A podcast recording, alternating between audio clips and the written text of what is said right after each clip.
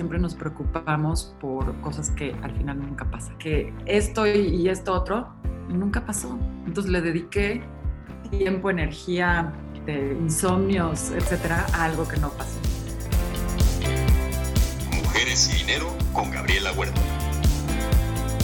Hola, yo soy Gabriela Huerta y hoy me acompaña Fernanda Merodio, directora de distribución de Hemisphere y presidente de WIC México, parte de una organización global que a través de los contenidos busca mejorar la imagen de la mujer. Fernanda, bienvenida y gracias por acompañarnos. Muchísimas gracias Gaby por, por darnos este espacio y feliz de estar contigo. Más feliz yo. Y cuéntanos, has tenido una carrera muy diversa sobre la cual hablaremos en unos minutos, pero parte de ella ha incluido el trabajo remoto por casi 15 años. Platícanos cuáles son las recomendaciones que haces para ser eficiente al trabajar desde casa y qué es lo que te ha funcionado a ti. Pues mira, fue efectivamente, llevo ya 15 años poquito más eh, desde casa. Fue en su momento un gran reto porque fue en el 2004 cuando pues no era común que, alguien trabajara desde su casa, sobre todo en empresas donde el resto de los empleados iban a la oficina. Entonces, eh, la verdad es que Satmex eh, Alterna TV en su momento me dio esa oportunidad cuando yo me tuve que mudar, por temas personales de México. Me dijeron, bueno, pues sigue haciendo lo que haces, pero pues desde tu casa. Em, entonces dije, bueno, de aquí soy, ¿no? Buenísimo. Eh, me, quedé con el equipo, un equipo padrísimo eh, y una empresa increíble. Eh, y me quedé ahí como cinco años más trabajando desde casa. Y, ahí muy bien. Y de ahí ya me, me fui cambiando de empresas y todas siempre buscando buscando el talento y no tanto eh, una presencia física de las personas. Yo creo que lo que, lo que me permitió hacer eso es la visión de estas empresas. Eh, muchas son eh, norteamericanas, que van un poquito más, con una cultura un poquito más acostumbrada al trabajo remoto. Pero obviamente, pues sí, tuve que acostumbrarme a estas videoconferencias, pues sí, ya las llevo desde hace tiempo, muchos acoplándose. Eh, pero sobre todo la empresa daba las herramientas para hacerlo. Y, es algo que hoy veo que pues muchas están eh, eh, tratando de dar estas herramientas para que todos puedan trabajar desde su casa, etcétera. Y bueno, fue, ha sido una bendición que yo tuve desde hace muchos hay muchísimas posibilidades de que muchas mujeres puedan producir y puedan trabajar y puedan no salirse del ambiente laboral con esto, eh, trabajando desde casa, ¿no? Y, cambiando esta cultura de que tienes que estar calentando una silla eh, para que produzcas y para que seas, eh, para que te merezcas una paga. Entonces, bueno, y recomendaciones, pues sí, es la disciplina todo el tiempo. Lo que más me costó a mí en, esos entonces era hacer una rutina, hacer un, programa de tu día, no distraerte con, sobre todo, el refrigerador, que te habla muy seguido y que seguramente a muchos se identificarán con eso ahora. Este, y yo en ese entonces no tenía hijos, entonces pues sí, era más, eh, más fácil, pero yo lo vi como una oportunidad para cuando tuviera hijos. Entonces tuve un hijo y la verdad fue una, una bendición el, no tener que abandonar mi carrera y ser mamá al mismo tiempo. Y, con un entendimiento de las empresas para las que trabajé eh, eh, muy, muy profundo y siempre teniendo en cuenta que pues lo primero es lo primero y, que, la, y que entre más me apoyaban a mí, pues yo más resultados les, les daba, ¿no? Y hoy sigo trabajando desde casa en una empresa que, me encanta porque somos muchas mujeres y muchas personas trabajando desde su casa. O sea, mi jefa vive en Denver, en su casa, eh, la persona de marketing en Nueva York, eh, otra de marketing en San Luis, el corporativo está en Miami, pero lo que se fijan es a quién necesitan y no importa dónde estén, ¿no? Entonces creo que ese enfoque en el talento es este, básico para, para las empresas y lo que a mí me ha también ayudado a moverme de empresa a empresa. Em, y, bueno, la verdad es que estoy súper agradecida por eso y muy, tengo mucha suerte por, por tener esas condiciones. Así es. Y moviéndonos al día a día, ¿cuál es tu rutina? Bueno, mi rutina empieza muy temprano. Ahora la tenemos que dividir, pre-pandemia o post-pandemia, ¿no? Pero normalmente en un, en un mundo sin pandemia, pues 6 de la mañana despierto a mi hijo, este, alistar todo para la escuela, de ahí al gimnasio, ejercicio y a las ocho y media, nueve de la mañana, bañada, vestida y sentada en, frente de la computadora en un espacio que tengo para trabajar. Este, eh, y, empezando mi día, tengo ayuda que, eh, en casa, que la verdad es, es básico. Eh, creo que hoy es una complicación grande para mucha gente que, que, puede no tenerla. Em, pero bueno, hago mi día laboral, em, trato de no distraerme en de casa o, en otros temas. Y al principio eso me costaba muchísimo trabajo em, eh, y, también me daba un sentido de culpa de decir, por ejemplo, yo tenía a mi hijo y decía, estaba llorando, yo estaba en una conferencia y no podía atenderlo, entonces, em, y luego estaba con mi hijo y tenía que hacer una presentación y no podía, ¿no? o sea, ese tema fue eh, complicado hasta que encuentras una, una forma de decir, bueno, así es. Eh, y cuando comprendes que trabajas más desde casa, que seguramente mucha gente se ha dado cuenta que lo que haces en una oficina en ocho horas, en tu casa lo puedes hacer en tres, muchas veces o en cuatro. Este, y poco a poco fui, fui tomando esa rutina.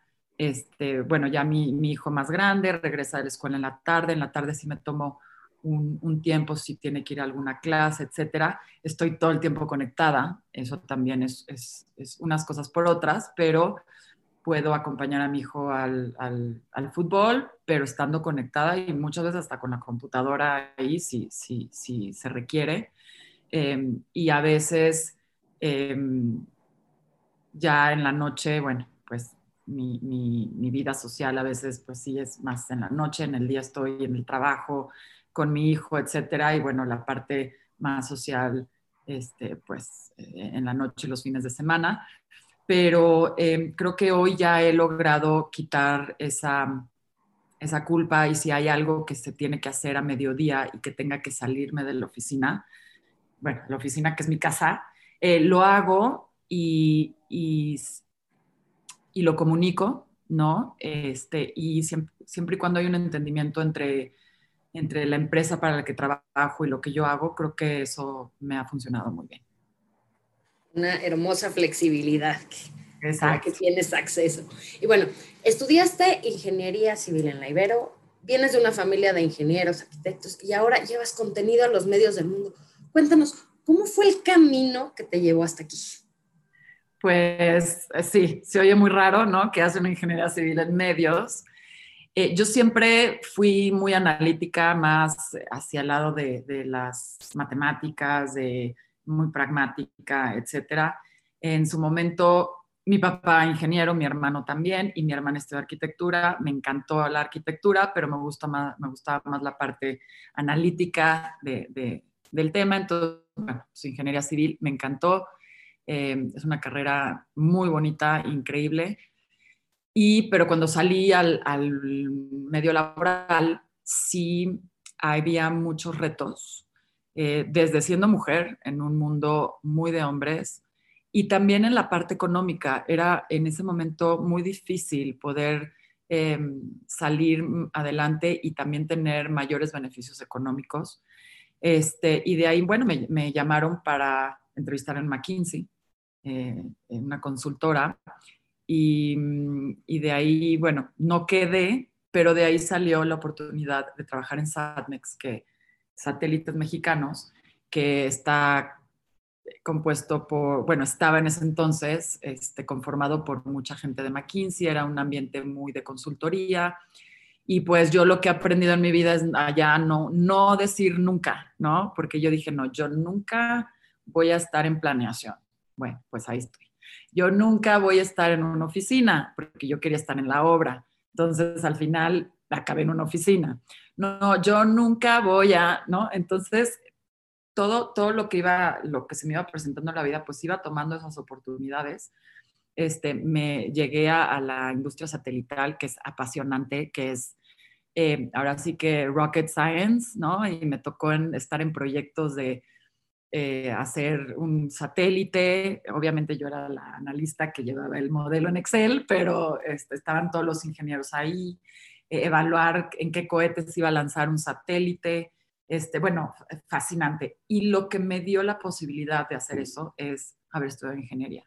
Entonces yo como lo veo es, te da una estructura de pensamiento, un orden, una creatividad analítica, de cierta forma, y después en Satmex, este, para incrementar a los clientes de, de, video, pues salió todo este proyecto de televisión y es de donde me asignaron en esta área y, y de ahí formé mi carrera en, en, la industria del entretenimiento y desde ese entonces estoy en la, en la distribución de canales de televisión en español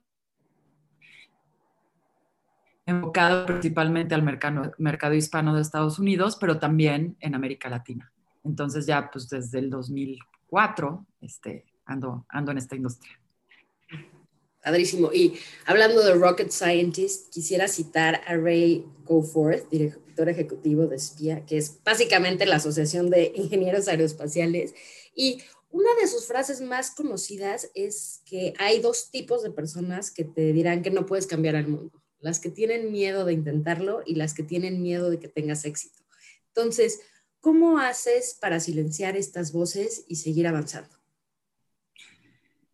Híjole, buenísima pregunta y creo que es una batalla que tenemos todos los días este, y es una batalla que, bueno, por lo menos yo lo, tienes en todo momento, pero yo desde chica este, siempre siempre he crecido con esta idea y me acuerdo desde chiquita de decir, si alguien más lo ha hecho, ¿por qué yo no?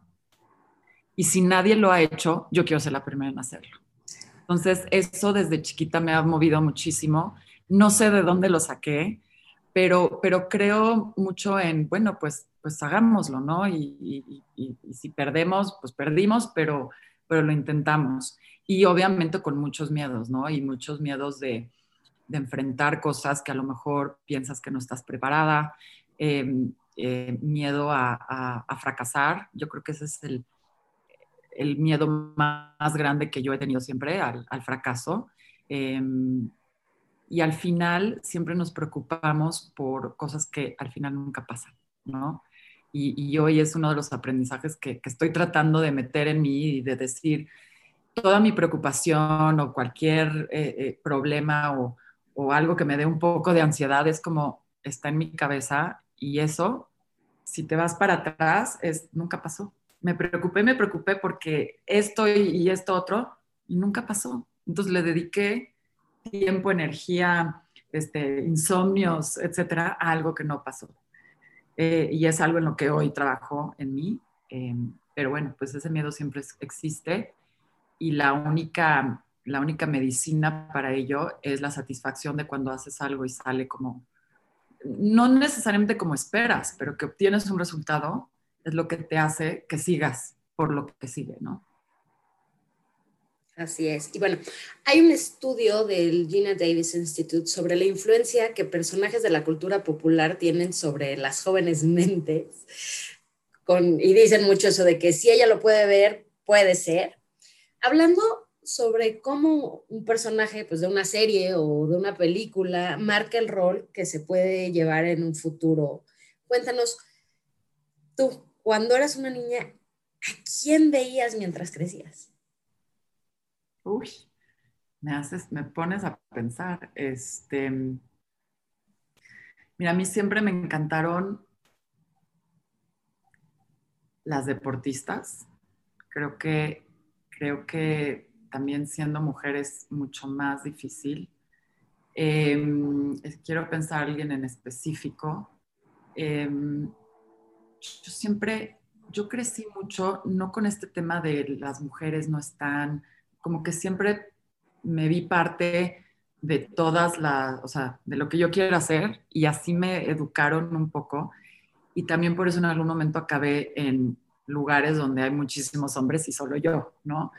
Em, entonces, no, te sé decir alguien en específico, sí en quinto de primaria el otro día, y te lo digo porque mi hijo va ahora en sexto, y le apareció, está, está viendo a científicos, y le apareció, pues, oye mamá, ¿quién escojo de científicos? Y luego luego dije, ay, María Curia, porque en quinto de primaria me tocó hacer un, un eh, eh, trabajo de ella. Y siempre me ha llamado la atención las mujeres que están fuera de su época y que aún así la logran, ¿no? O sea, que dicen, a mí no me importa qué es lo que piensen hoy, qué se permita, qué no se permita, yo creo en esto y voy adelante. Entonces, no, te sé decir una persona a la que yo siempre vi, sino es una serie de historias y de gente de la que fui leyendo, aprendiendo, etcétera, que, que, me iban formando este criterio, ¿no? De pues, pues yo puedo hacerlo también. Y, y, lo que mencionas sobre los medios, a mí, eh, cuando descubrí el Gina Davis Institute Media, el eslogan de ellas lo convertí casi el mío. Este, creo que cuando tú ves a alguien, entonces te inspira para poder serlo. Si tú no ves un, a alguien haciendo otra cosa, se te tiene que ocurrir a ti. Pero si no, es bien difícil. O sea, es, es, eh, un, como, no se te ocurre, no te inspira, no, se te, no, lo pones en tu mapa del futuro. Entonces creo que como medios eh, somos los que podemos hacer eso y podemos hacerlo más rápido y podemos lograr que a través de personajes eh, cambiar la visión de muchas niñas y muchos niños, de mujeres y de hombres también, porque eh, creo que culturalmente lo que podemos llegar a hacer es perpetuar muchos sesgos con los que crecemos que no necesariamente son los óptimos para, para desarrollarnos en, una sociedad incluyente. Em, entonces me fascina la idea de poder de alguna forma influir no nada más en los que están alrededor mío y en la empresa en la que trabajo o en mi familia, sino que a través de mi trabajo y de mis colegas que pueden tener esa, mayor toma de decisión, que puedan hacer estos cambios en esos contenidos, en esos mensajes, en, que se pregunten y cuestionen cómo lo estoy comunicando, cómo lo estoy poniendo, para que entonces sí se pueda hacer puedan influir en el resto de la sociedad porque todos los medios, campañas publicitarias, mensajes, eh, redes sociales, todo influye de cierta manera en alguien más. Y, ojalá que podamos influir de formas positivas que construyan, ¿no? Totalmente Aprovechar esa posición de influencia para hacer un cambio mayor en el mundo es como que ya parte de tu responsabilidad, ¿no? Hablando de los programas que tienen en en entrevistas pasadas has dicho que mucho se trata de que como persona y profesional trates de ser la mejor versión que puede ser de ti. ¿Cómo trabajas tú, Fernanda, en esa versión de ti misma? Pues todos los días em, y muchas veces aprendes de, tus errores y también de tus aciertos. Em, últimamente también he aprendido mucho a escuchar este, y, tratar de escuchar a los demás eh, con más detenimiento y sin tratar de, pues, pues de hablar tú antes que, que los demás. Eh, y, la verdad, y también mucho es en ver cuáles son tus, cuáles son los, las fortalezas, construir sobre ellas. Creo que antes nos, educaron en ver cuáles son tus debilidades y trabajar sobre tus debilidades para, pues para que seas mejor y más balanceado, etc. Y hoy es mucho más como cuáles son tus fortalezas eh, y, trabajar en ellas para aún potenciar, se exponencia tus resultados cuando te enfocas en ellas.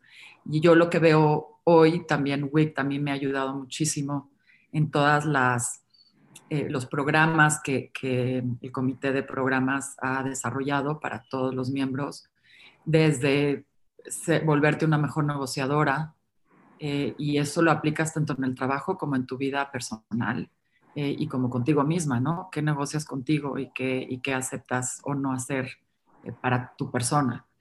Em, y bueno, ir, ir em, creciendo en tanto la vida profesional como personal. Estoy metida mucho ahora en pues, más meditaciones, en todo el mindfulness este, y, y tratando de ayudar a, a más personas porque cuando yo las trato de ayudar, más bien me estoy ayudando a mí. O sea, cuando aprendo más ayudando a alguien, o sea, a veces no sé si la ayudé o no, pero lo que yo saco de eso es este, invaluable, ¿no? Entonces, bueno, pues por ahí. Y a lo largo de tu carrera has cruzado el glass ceiling muchas veces. ¿Cuáles han sido los mayores retos a los que te has enfrentado y cómo los superaste? Mira, yo he tenido muchísima suerte. Eh, he trabajado con jefes increíbles. He tenido muy buena suerte con las empresas también. Eh, y mi mayor reto he sido yo misma. Este, para mí, porque he visto y conocido historias de, muchas mujeres que sí se han enfrentado a ambientes laborales eh, muy restrictivos, con culturas pues que representan un mayor reto, em, pero sí, yo he sido la que, la que me he puesto más trabas a mí misma eh, o que a veces no he, no he, alzado la mano y digo, bueno, ¿por qué no le he alzado? Eh, son temas más que tengo que trabajar yo. Sí, en su momento, por ejemplo, en ingeniería civil, claro que viví el tema de las mujeres se deben de quedar en su casa y cocinar, eh, no sé qué hacen aquí, éramos cinco mujeres en una generación de 70 o 80, pero eso a mí me reta más. Es como, ah, ok, pues te voy a demostrar cómo estás equivocado. Entonces muchas veces esa parte de decir, te quiero demostrar cómo tu argumento o tu punto de vista no es válido, este, pues me empuja a, aventarme más, ¿no? Y decir, ah, no, no, sí, claro que sí se puede y te voy, y te voy a demostrar cómo sí. Em, pero en general sí, ha sido, eh, las mayores barreras a vencer han sido dentro de mí. Okay. Y bueno, ¿qué cosas crees que es importante hacer cada día para llegar a tus metas de largo plazo? Mira, cada día este, creo que tienes que tener prácticas que te ayuden a tener mayor claridad. Eh, tienes que tener estar rodeada de las personas que te suman eh, y que no te quitan tu energía. Creo que tienes que hacer cosas que te gustan y que disfrutas. Ay, no todo en la vida es, ay, todo lo disfrutas y todo es lo máximo, porque no es cierto. Y hay cosas que, hace, que tienen, tenemos que hacer que pues a lo mejor no disfrutamos tanto, pero que al final del día, que en tu día haya, haya sumado más de lo que te haya eh, quitado. Y eso al tener una mayor claridad, al disfrutar lo que, lo que haces o entender por qué lo haces, creo que te va a llevar a tu objetivo mayor o a tu este, propósito, ¿no? Este, yo mi propósito lo definí mucho, es, pues sí, ayudar a muchas mujeres, todo lo que tenga que ver con mujeres me, me, me reta, me apasiona, este, me llena el poder ayudar a, más personas. Este, y, mi, y, mi propósito a largo plazo es ese, pero si yo no trabajo en mí, este, tengo claridad hacia dónde voy, etcétera, este, pues es, es muy difícil. Y desde claridad, desde meditar hasta saber eh, cuáles son mis responsabilidades, hasta saber qué tipo de persona quiero ser, y aceptarla, ¿no? Es qué tipo de mamá quiero ser, qué tipo de profesional quiero ser, este, y que me rija por lo que quiero yo y no por lo que me imponen los demás o la sociedad. Pero hay una, una línea muy fina entre eso y entre lo que te crees que quieres y lo que en realidad quieres. Y aprender a definirlo es algo clave para seguir. Total. Y bueno, Has mencionado la meditación ya un par de veces. Aparte de meditar, ¿qué otras cosas o otras actividades usas para cuidarte a ti? ejercicio. Este, si yo brinco mucho la cuerda, es lo que hago porque era lo que me permitía. Yo antes viajaba muchísimo.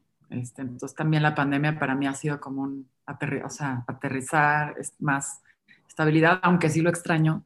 Pero bueno, era lo que me permitía en el hotel hacer mi ejercicio rápido, este, las calorías que necesitas y vámonos, ¿no? Este, pero lo disfruto muchísimo, es una terapia también este, padrísima. Em, entrenar, esta pandemia pues fui de las del 54D, este, entonces creo que el ejercicio para mí es vital. Si dejo de hacer ejercicio me empiezo a poner de mal humor, me empieza a dar ansiedad, empiezo a, necesito liberar esa energía adentro de mí. Este, también eh, platico mucho con, con, mis mentores, ¿no? Tengo mentores en, a lo largo de mi carrera que no me di cuenta que yo tenía mentores hasta que me dijeron que era un mentor, pero desde, desde siempre yo era, tenía mis cuatro o cinco personas que si tengo un problema o algo, es como, ¿qué hago en esta situación? Estoy esto en la chamba, ¿qué hago? O en la parte personal, etcétera. Entonces, sí, mucho base con, con gente que, que, confío y que admiro y que sé que me van a dar consejos este, para, para saber por dónde ir, ¿no? Y esa parte la menciono porque eso también me cuida a mí en mi parte emocional, en mi parte eh, profesional y, en, la confianza y hacia dónde voy, como que tengo esas personas en las que hago checks, ¿no? De, oye, voy, voy bien por aquí, ¿tú qué opinas? Este, etcétera. Entonces, bueno, así más o menos me cuido. y también, ¿no? Este, bueno, eso sí, eh, siempre cuidado, pero, pero esas son como las áreas de, que, más, que más cuido, amistades, em, tratar de tener un balance. Yo en algún momento sí trabajaba demasiado y descuidaba mucho las otras áreas. Y lo que ahora estoy trabajando y he aprendido mucho es que, bueno, pues tienes que tener un balance entre todas las áreas de tu vida. Si una se cae, pues tienes el sustento de las demás, ¿no? Y no puedes dedicarle todo a un área solo de tu vida. ¿Y qué herramientas usas o cómo manejas esta integración entre las distintas áreas de tu vida? Uy, pues este, con muchos, esto es reciente, esto y esto mucho me lo ha dado WICT, este, porque en muchos de los talleres que tenemos, por ejemplo, en el programa de mentorías, eh, hemos tenido dos o tres talleres que nos hablan de esto, ¿no? De, no es nada más que seas la super ejecutiva, este, sino qué, tipo de persona eres, ¿no? Y, cómo quieres cuidarte. Y nos han enseñado mucho a, ver como toda la perspectiva de tu vida. Eh, también mi nutrióloga también me dijo, mes, pero está tu vida emocional, este, cómo estás en tu vida profesional, etcétera. Entonces sí es como hacer un stop, eh, parar y ver cómo está eso. Luego también hace poco me, recomendaron que lo he estado tratando de implementar es, tienes que tener tiempo de hacer nada para pensar, de sin teléfono, sin televisión, sin echada en el sillón y piensa en lo que quieras, o sea, para pensar. Entonces, eh, estas herramientas, la verdad es que luego no nos damos cuenta y, estamos en este tren que va y viene y se me va eh, y estás luchando en contra del tiempo, pero esos frenos que de repente dices, y muchas veces son en fin de semana, es, ah, ok, paro y, veo qué está pasando. Este, entonces, ese tipo de herramientas y luego también hay muchas herramientas que nos han dado en, los talleres de WIC bueno, pues dibujar cómo están tus diferentes áreas, hacer un pie, cuál es más grande, cuál es más chico, etcétera que bueno, pues toma mucho tiempo explicarlo, pero, pero que sí hacen mucha diferencia en cómo evalúas y cómo enfrentas tu día y sobre todo tus, tus objetivos. Te permite ver también si estás dándole el suficiente tiempo a las áreas que tú consideras importantes o si estás acomodando mal la situación. Exacto, exacto. Es como, a ver, tu área más importante es tu familia, pero estás dedicando el 80% a tu trabajo. Pues no, hay incoherencia. Y hubo una plática padrísima en WICT este año que se llama El Mindset del Nuevo Líder, en donde es lo que te dice, a ver, si tú no eres coherente con lo que crees y con lo que haces, es donde empieza tu cuerpo a, hacer cortocircuito y empieza la ansiedad y empieza el, cuestionamiento, el no dormir, eh, etcétera, ¿no? Porque tu mente está, tu mente y tu corazón tienen una prioridad, pero tus acciones no las respaldan.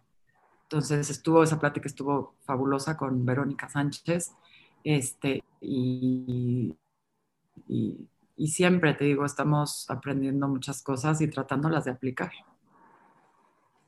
Hablando de pláticas, ustedes ya, aunque la organización alrededor del mundo tiene muchísimos años, en la TAM con México ya están en su tercer año de operaciones y cada año traen un evento increíble con ponencias que, bueno, pueden llamar la atención en cualquier foro mundial.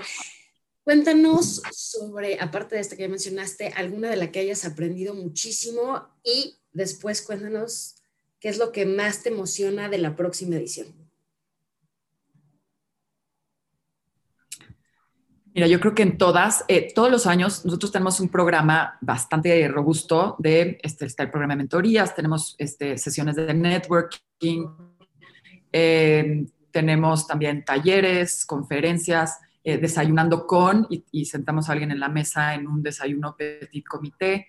Entonces, este, de todos he aprendido muchísimo, pero lo que me encanta, y sobre todo de los eventos anuales, es que se pueden sentar todas las empresas, no importando si compiten, si no compiten, si se sientan a hablar de un tema en común, que es cómo le hacemos para empujar a más mujeres. Y se sientan mujeres y hombres. Y cómo yo como mujer o como hombre, cómo puedo apoyar esta causa que es de todos, ¿no? Que es tanto de mujeres como de hombres. Y este, y, todos abiertos a explorarlo y, hacer algo al respecto. Eh, y tanto hablar de eso, pero también hablar de temas de la industria y, no nada más encasillarnos en, este tema de la mujer, sino que la mujer habla no nada más de temas de mujeres, la mujer también habla de temas de la industria, del trabajo, de economía, de política, de todo. Eh, y este año la agenda tanto del año pasado, de todos los años, la verdad. El, año pasado estuvo increíble. Eh, tuvimos eh, muchísima asistencia porque fue un evento presencial.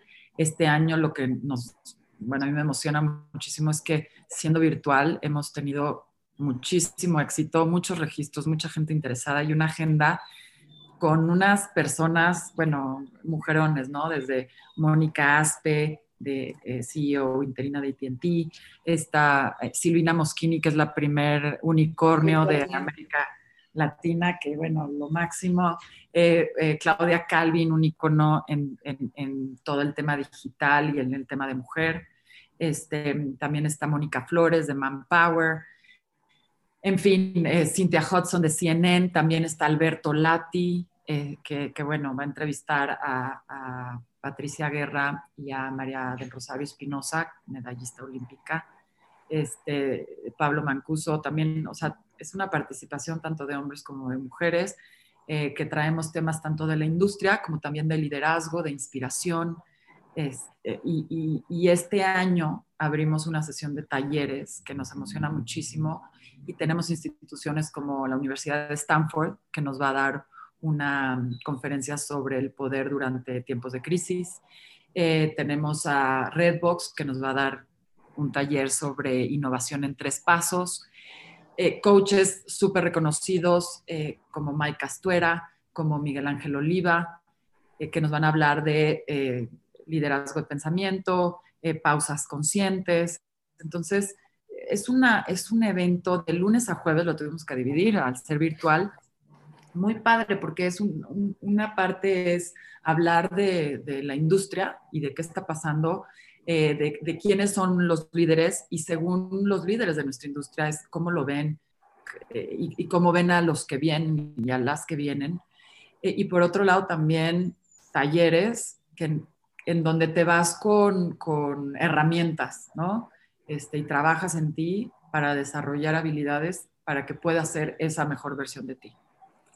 Entonces, eh, en todos he aprendido y lo que más me gusta es que siempre hay esa apertura para sentarse, participar y ver en qué aporta cada quien. Increíble. Definitivo, una agenda que no nos queremos perder y de la cual podemos aprender muchísimo. Y hablando de aprender, diciendo que esto es mujeres y dinero, cuéntanos tú, ¿cómo aprendiste a manejar el dinero? Muy buena pregunta.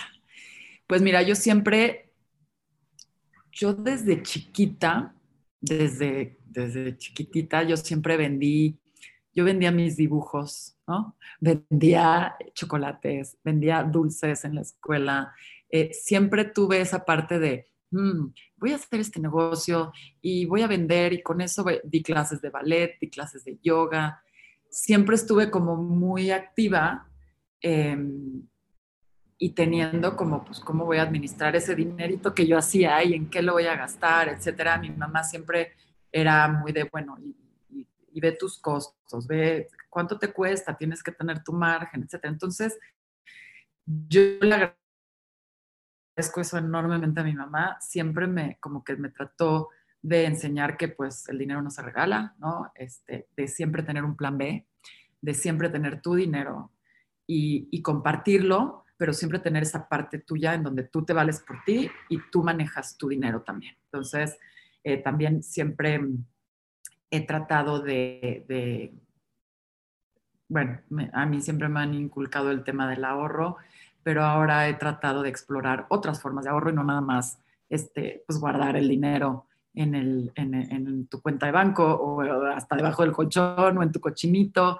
Este, entonces, es, es, difícil. Em, creo que no, no sé, por lo menos en la universidad o en, en, el trabajo, etcétera, nunca te, te, enseñan finanzas personales, ¿no? Puedes, sabes manejar el dinero de la empresa, sabes manejar eh, un presupuesto de tu empresa, pero ya sentarte y hacer el tuyo es, es algo que muchas veces no llegamos a hacerlo eh, yo manejo mi, sí tengo un presupuesto, o sea, yo cada año, cada enero me siento y digo, ok, esto es lo que me entra a mí, esto es lo que espero, esto es lo que, lo que sale y lo tengo a grandes rasgos. Sí me falta pues más estructura a lo mejor y ahora estoy aprendiendo a ver qué, en, en qué más lo puedo usar, que sea, eh, que produzca más que tenerlo pues ahí sentado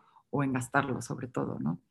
Entonces, bueno, pues este, el otro día me, siento con muchos amigos que son banqueros y inversionistas y es de, bueno, pues cuéntame qué, qué es eso de invertir en CETES, qué es eso de invertir en la bolsa, cómo, este, este, a lo mejor a veces una propiedad no es lo mismo que la compres y a veces te conviene más rentarla. Entonces, ahorita estoy en ese tema este, que, que me ha interesado muchísimo eh, porque me interesa manejar mis finanzas personales de una forma inteligente. Y creo que a veces eso no nos lo enseñan, ¿no? Eh, y lo vas aprendiendo y, a veces tienes miedos que, no deberían de, estar. Sí, y a veces además también se complica encontrar la información al respecto, o sea, decir, ¿por dónde empiezo y cómo empiezo a ser una inversión un poquito más allá. ¿Qué hago con este ahorro para que me dé mayores beneficios? No, y desde entender, oye, este te da este rendimiento, este te da este otro, pero tiene más riesgo. Y, la verdad, normalmente, pues nosotras, las mujeres, le tenemos más aversión al riesgo. A mí me dices, no, este, pues puedes perderlo todo. Es como, no, no.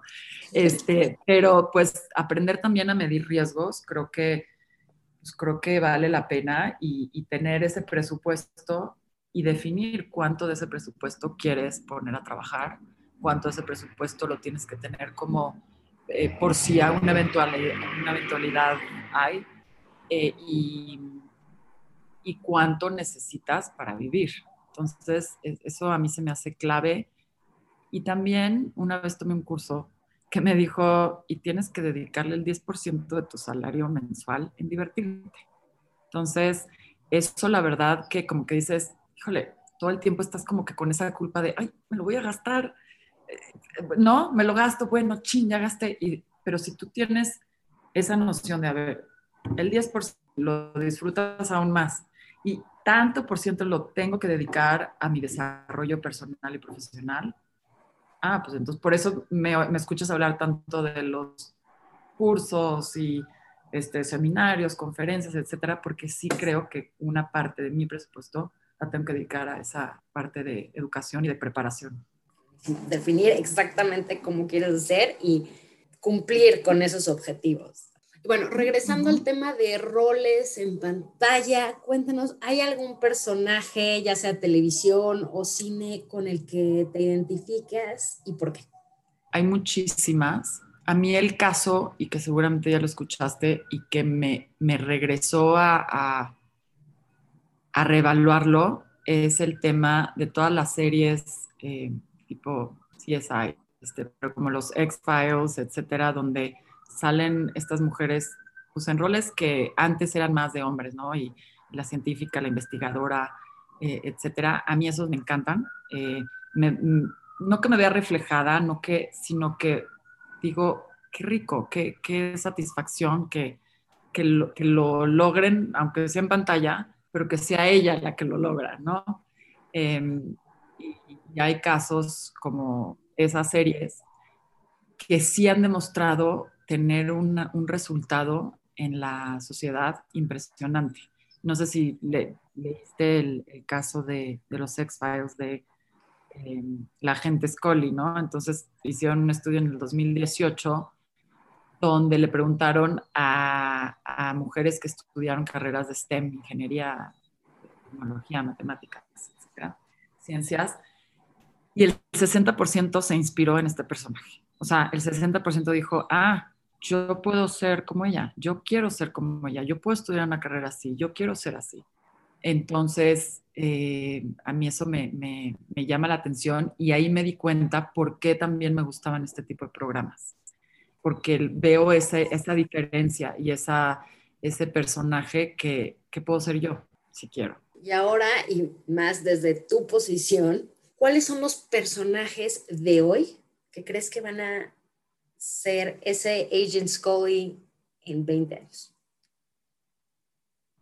Muy buena pregunta. Eh, déjame pensar. Yo, yo creo que no, de, de, televisión y de series, yo creo que, por ejemplo, o sea, ahora que los superhéroes están cambiando, este, que las niñas, un, Brave, por ejemplo, con todas estas historias que están saliendo y que están teniendo, están siendo muy taquilleras, eh, ¿no? La serie Monarca, la serie, este, te digo, veo, a veces no me da tanto tiempo de ver muchas series y, y películas, pero escucho mucho de estos nuevos personajes y desde que salió La Mujer Maravilla, desde que salió hasta eh, Black Panther, que pues es un, un superhéroe eh, afroamericano, y son esas historias que van cambiando y que, que van abriendo los ojos y así, normalizando el que estas mujeres, minorías, eh, etcétera, puedan llegar a lograr lo que quieran. Y a mí esa, esa parte de normalizarlo es lo que me llama la atención. No es un personaje que, te, que me pueda centrar y decirte, no, mira, este personaje va a marcar la historia, pero si no son todas estas historias que están saliendo eh, en series, sobre todo, y en películas, donde ya la situación es otra, ¿no? Donde, y alguien una vez dijo, es que tú en una película o en una serie puedes cambiar el futuro, en una hora o en dos horas en lo que dura ese capítulo o esa, o esa serie. Eh, y son más bien estas historias las que, me, las que me inspiran, en donde plantean una realidad diferente, una realidad eh, a la que, por la que estamos luchando día a día para que se concrete. Sí, que también se puede dar con los personajes, como es el caso, no sé, la alcaldesa Goodwill en Paw Patrol, que ves una mujer afroamericana que todos los niños de esta generación ven como, sí, se vale, es la alcaldesa. Y mira, yo vi una serie que me encantó, creo que lloré en cada capítulo, que se llama Anne with an E. Y es de una niña que vive en el 1800. Por eso te digo que a mí las historias de mujeres que están fuera de su época me, me impresiona porque tienen que tener aún más valor, aún más saber qué quieren, tienen que defender a capa y espada en lo que creen. Y esta serie es hermosísima, es, es, es una niña que hoy, o sea, todo lo que, todos los valores que ella defiende hoy son válidos hoy y son difíciles de cumplir hoy. Y esto son los 1800. Entonces te das cuenta cómo hay muchas cosas que hoy en día todavía no logramos eh, superar. Em, este, y que en ese tiempo lo hayan vivido así, este personaje a mí se me hace espectacular. Y una inspiración la vi con mi hijo, ¿no? Y, y, sí le expliqué, mira, es que en esa época las mujeres no votaban, las mujeres era muy difícil que estudiaran una carrera y, y, él no lo entiende. Me encanta que no lo entienda, pero es importante que sepa de dónde viene todo para que le abra esa, esa visión y no tome muchas cosas por hecho y que pueda parar y decir, no, esto no está bien, esto sí está bien, esto mejor por aquí y por acá. Pero creo que esas historias eh, y personajes como Anne with an e, este, hay una nueva de Netflix que se me olvidó el nombre, Holmes, eh, también muy buena. Eh, entonces, todas esas son historias que marcan y que nos enseñan, aunque sea a través de una realidad diferente, los, las trabas que vivimos hoy y que seguimos viviendo. Bueno, Fernanda, para terminar, quisiera escuchar qué es lo que consideras que va a ser el mayor takeaway de este 2020. el mayor takeaway, yo creo que el mundo tuvo que parar para que paremos, cada uno de nosotros. Nos obligó a, parar y, y revaluar y repensar. Yo creo que para mí ha sido un momento también muy, aunque, aunque difícil, pero más de crecimiento y de, y de reflexión y de evaluar qué quiero y hacia dónde quiero ir. Y creo que eso nos ha obligado, el, o sea, el mundo entero nos, nos, nos ha obligado a hacer, a hacer eso. Este, creo que el tema aquí es apreciar lo que, lo que tenemos, apreciar a la gente que tenemos, porque cosas que dábamos por hecho como el contacto con las demás personas, con tus colegas, con tus... se nos quitó y, nos, y lo dábamos por hecho. Muchas cosas que teníamos dadas por hechas ahora creo que las valoramos mucho más y yo creo que el, el mayor takeaway es esa gratitud. Yo creo que, que, por lo menos para mí, este, y aprendizaje a, eh, a tener esa resiliencia, ¿no? De que no importa que el mundo se pare, el mundo sigue. ¿Me explico? La vida sigue, aunque el mundo esté parado. Esta nueva realidad ha sido un gran reto para todas las productoras este, em, y, yo creo que sí van a cambiar mucho las, las historias, los guiones. Em, porque hoy hay una perspectiva diferente de la vida y de lo que queremos lograr. Creo que hay una parte más de, de wellness, de, ah, gratitud, de, sacar y rescatar estos valores humanos que tenemos y que a veces pues, los teníamos olvidados y porque queríamos el puesto, queríamos la, el dinero, queríamos este, tener, tener, tener, y yo creo que ahora se va a ver reflejado de alguna forma en las historias que, que vamos a ver próximamente este, producidas, porque pues todos cambiamos un poco. El cambio se va reflejado en esas producciones. Totalmente de acuerdo. Te agradezco, Fernanda, de venir a acompañarnos y darnos tu tiempo. En verdad, un placer platicar contigo. Muchísimas gracias este, por darnos este espacio. Y a ustedes también muchísimas gracias por escucharnos y los espero la próxima semana aquí en Mujeres y Dinero. Mujeres y Dinero con Gabriela Huerta, el podcast sobre las mujeres en el top.